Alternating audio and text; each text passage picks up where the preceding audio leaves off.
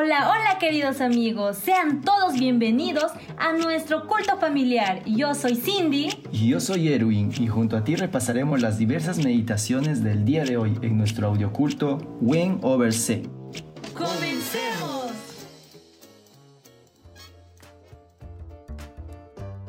Hola amigos, hoy día es jueves 23 de julio y estamos listos para comenzar con nuestro culto familiar.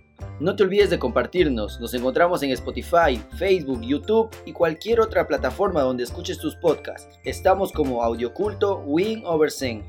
Recuerda que este es el culto familiar, pero antes debemos de tener nuestro culto personal, así que si aún no lo hiciste, ¿qué esperas? Pon en pausa este audio, abre tu Biblia y medita con Jesús. Ahora que ya estamos listos, traigamos los puntos más resaltantes y meditemos juntos. Y si no comentamos algún tema que te llamó la atención, colócalo en los comentarios.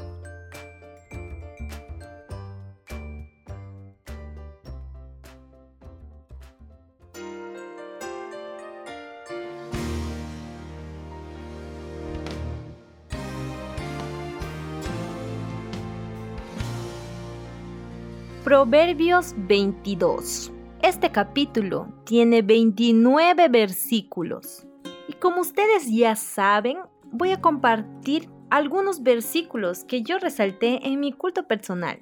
Tal vez no sean los mismos que tú resaltaste, pero está bien, porque cada proverbio tiene muchas enseñanzas para cada uno de nosotros. Este proverbio nos enseña sobre la reputación, sobre la educación, la generosidad y la identidad.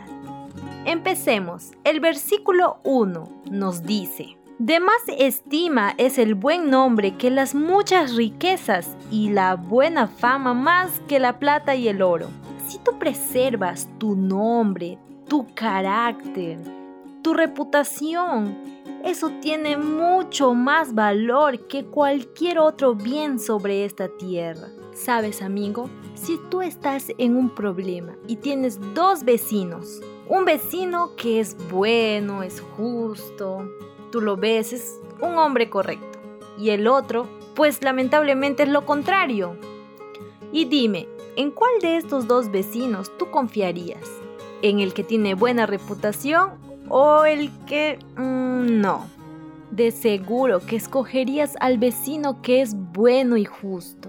Aquí nos dice que cuides tu reputación, cuida tu buen nombre, que las otras personas te vean y digan, ah, sí, es ese vecino, es una persona buena, amorosa, puedo confiar en él.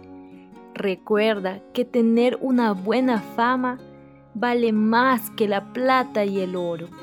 El segundo versículo que yo resalté es el versículo 6. Instruye al niño en su camino y aun cuando fuere viejo no se apartará de él.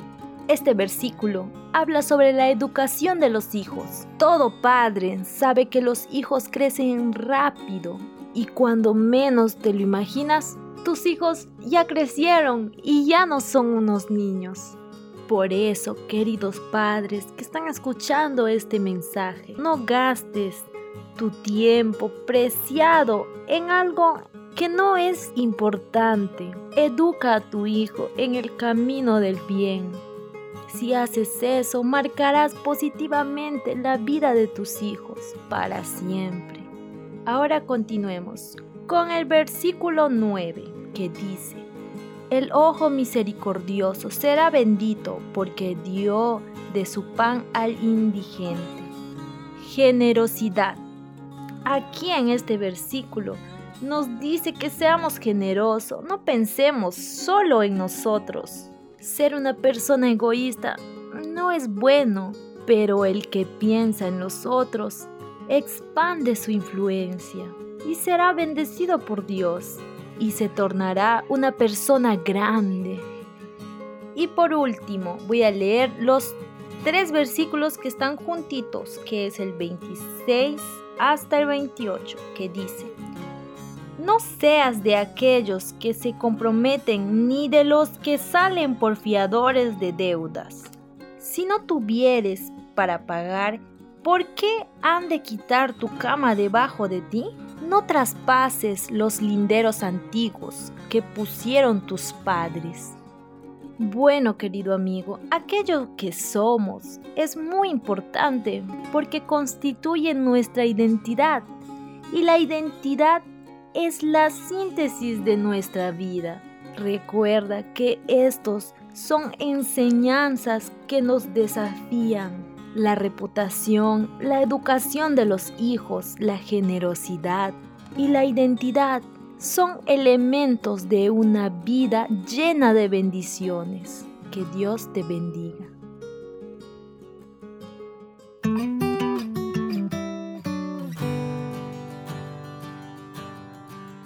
La matutina del día de hoy se titula Alejandro Fleming. El versículo se encuentra en Lucas 11:9 que dice, sigan buscando y encontrarán.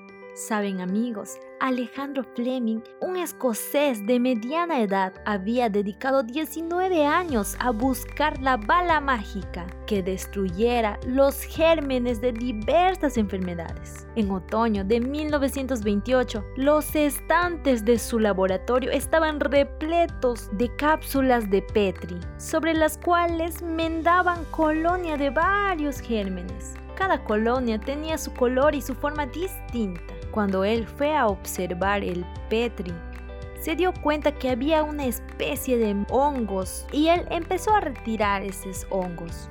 El doctor tomó un trozo de moho de color azul verdoso y lo estudió y se dio cuenta que los gérmenes que estaban más cerca al hongo habían perdido su color. Así es, amigo, el moho había destruido las colonias de gérmenes de ese hongo, él pudo extraer una sustancia amarillenta conocido como la penicilina, la droga mágica del siglo XX. Ahora la pregunta va, ¿por qué será que Fleming fue el afortunado en descubrir la penicilina?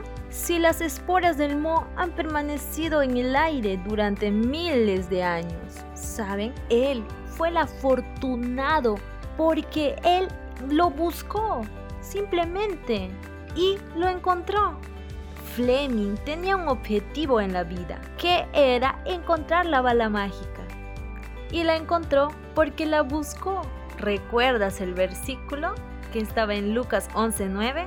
Sí, así dice, sigan buscando y lo encontrarán. Y así Fleming lo hizo, por eso es que él lo encontró. ¿Cuántas cosas maravillosas podrían hallarse si tan solo se las buscara? Cierra los ojos, querido amigo, y sumérgete en un sueño atrevido acerca de alguna cosa que quisieras descubrir para el bien de la humanidad. Ahora empieza a buscarlo y sigue buscando y lo vas a encontrar. Que tengas un lindo día, querido amigo. Chao.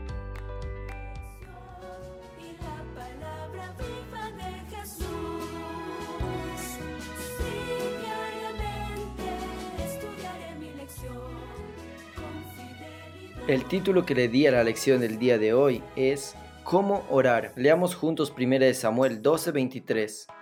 En cuanto a mí, que el Señor me libre de pecar contra Él, dejando de rogar por vosotros. Nuestra oración intercesora debe ser ferviente, sincera y específica. Pablo oraba por personas concretas, como por ejemplo sus colaboradores, o por iglesias específicas, como por ejemplo la iglesia de Éfeso y la iglesia de Filipos, o la iglesia del Pérgamo que él visitaba. Pedía oraciones para ser liberado o fortalecido en su predicación.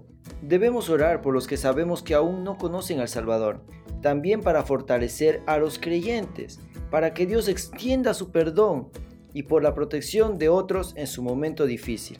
¿Te gustaría tener una vida de oración más vibrante? ¿Te gustaría llegar a ser un poderoso intercesor para Dios? Aquí hay algunos pasos prácticos que te quiero compartir para poder lograrlo. Son cuatro pasos. Paso número uno. Determina un tiempo y un lugar para buscar a Dios por la salvación de otros. Paso 2. Pide a Dios que te enseñe qué personas necesitan tus oraciones.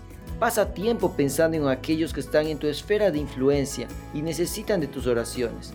El Espíritu Santo te impresionará con aquellos que están luchando y tienen necesidad de oración. Paso 3 Haz una lista de aquellos sobre los que sientes la impresión de que tienes que orar por ellos. Sigue el método de Jesús y ora. Y paso 4. Mientras buscas a Dios en oración, invita a otros a unirse contigo en tus tiempos de intercesión.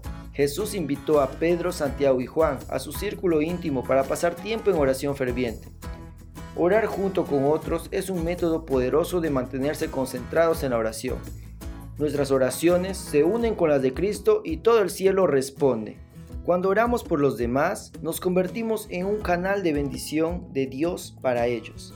Amigo, que las lecciones aprendidas el día de hoy nos motiven a ser fervientes personas de oración y que nosotros estemos cada día comunicados con nuestro Padre, orando por todos nuestros amigos y familiares.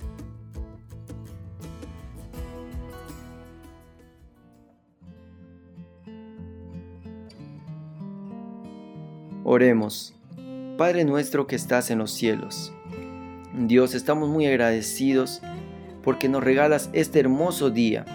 Gracias porque a pesar de tantas dificultades, tú nos mantienes con vida y nos das la oportunidad de adorarte un día más. Señor, queremos ver a las demás personas de la misma manera como tú las veías. Queremos ser obreros en esta cosecha final.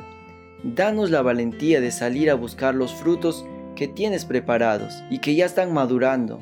Señor, ayúdanos a traerlos a tu presencia. Ayúdanos a ser siervos fieles. En el nombre de Jesús. Amén.